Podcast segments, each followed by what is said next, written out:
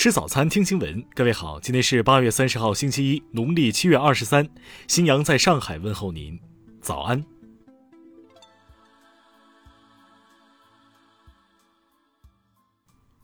首先来关注头条消息，在二十七号举行的东京残奥会女子五百米自由泳 S 十一级决赛中，中国选手马佳和李桂芝包揽金银牌，马佳还打破了世界纪录。但荷兰选手投诉自己被中国运动员碰撞，从而被迫改变了游泳方向。该投诉得到了赛事裁判委员会的认可，判定中国选手金银牌被取消，该项目重赛。二十九号晚，在重赛中，马佳再一次以二十九秒二零打破世界纪录，并夺得金牌。李桂芝以二十九秒七二获得银牌。中国选手证明了自己的实力，金银牌依然属于中国队。听新闻早餐知天下大事。二十九号消息，中国共产党的优秀党员、国务院原副总理、第九届全国人大常务委员会副委员长江春云同志因病于二零二一年八月二十八号二十点五十七分在北京逝世，享年九十二岁。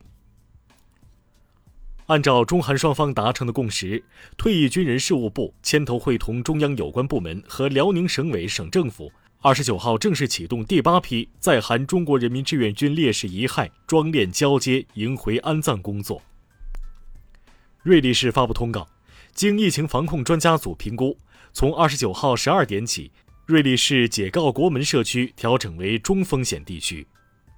受多地持续性降雨影响，二十九号，山东省气象局等三部门联合发布地质灾害气象风险预警。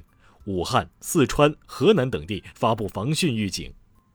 太原市卫健委表示，为落实中共中央、国务院关于优化生育政策、促进人口长期均衡发展的决定，鼓励生育，暂停新办独生子女父母光荣证，补办换发仍然进行。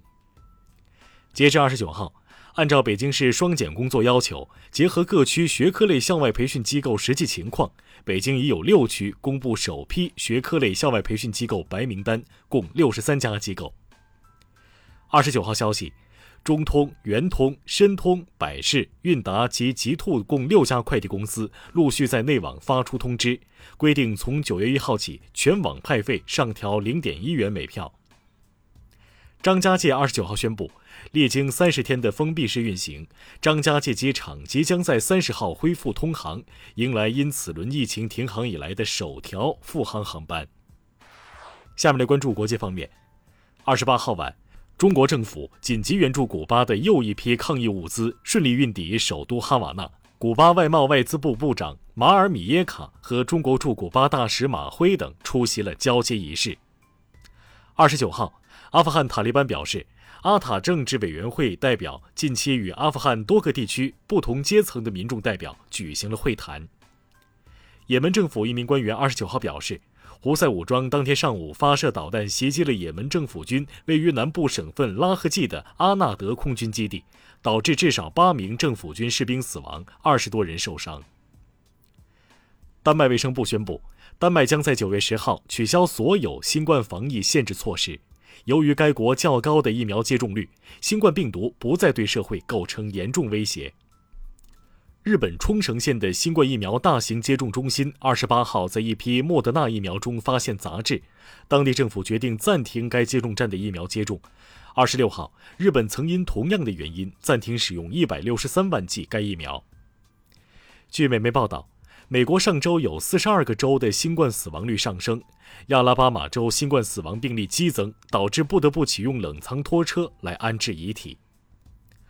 韩国二十三号接收曾为韩国工作过的阿富汗人及其家属共三百九十人撤离至韩国，其中有四人二十八号被确诊新冠。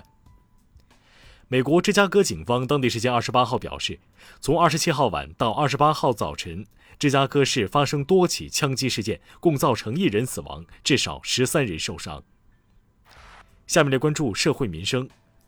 二十七号，凉山州盐源县三十多个学生在上学路上突遇泥石流，万幸的是，经过该路段时，老师及时发现灾害征兆，引导孩子们及时避险，躲过了一劫。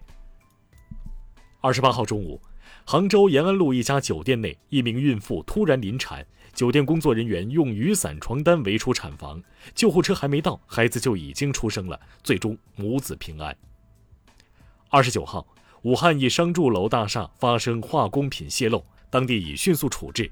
目前，涉事单位武汉福鑫化工有限公司主要负责人已被警方控制，泄漏化工品已转至专用仓库，现场处置完毕后将予以封闭。贵州遵义红花岗区一学校教师因体罚学生致轻微伤，被处治安拘留十天，并罚款五百元。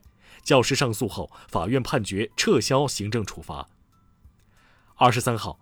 云南一女子金某香用木棍殴打对其女儿实施强制猥亵者，致人轻伤二级，一审被判决犯故意伤害罪，免予刑事处罚。下面来关注文化体育。库里二十八号在微博上晒出一段孩子打球的视频，希望能找到身穿三十号球衣的小朋友，并夸赞他掌握了所有的技巧。勇士官网转发称其为“中国小库里”。由于新疆男篮的合同纠纷事件，二十九号，中国男篮球员周琦通过其微博发文宣布退出 CBA 新赛季，并称希望能够让 CBA 联盟更加规范。二十八号消息，朱婷将随河南女排出征全运会，根据手腕伤势诊断决定何时上场。二十七号晚，曼联在各社交平台上官宣 C 罗回归。目前曼联的官宣动态在 Ins 获赞已超过一千两百五十万，创体育队纪录。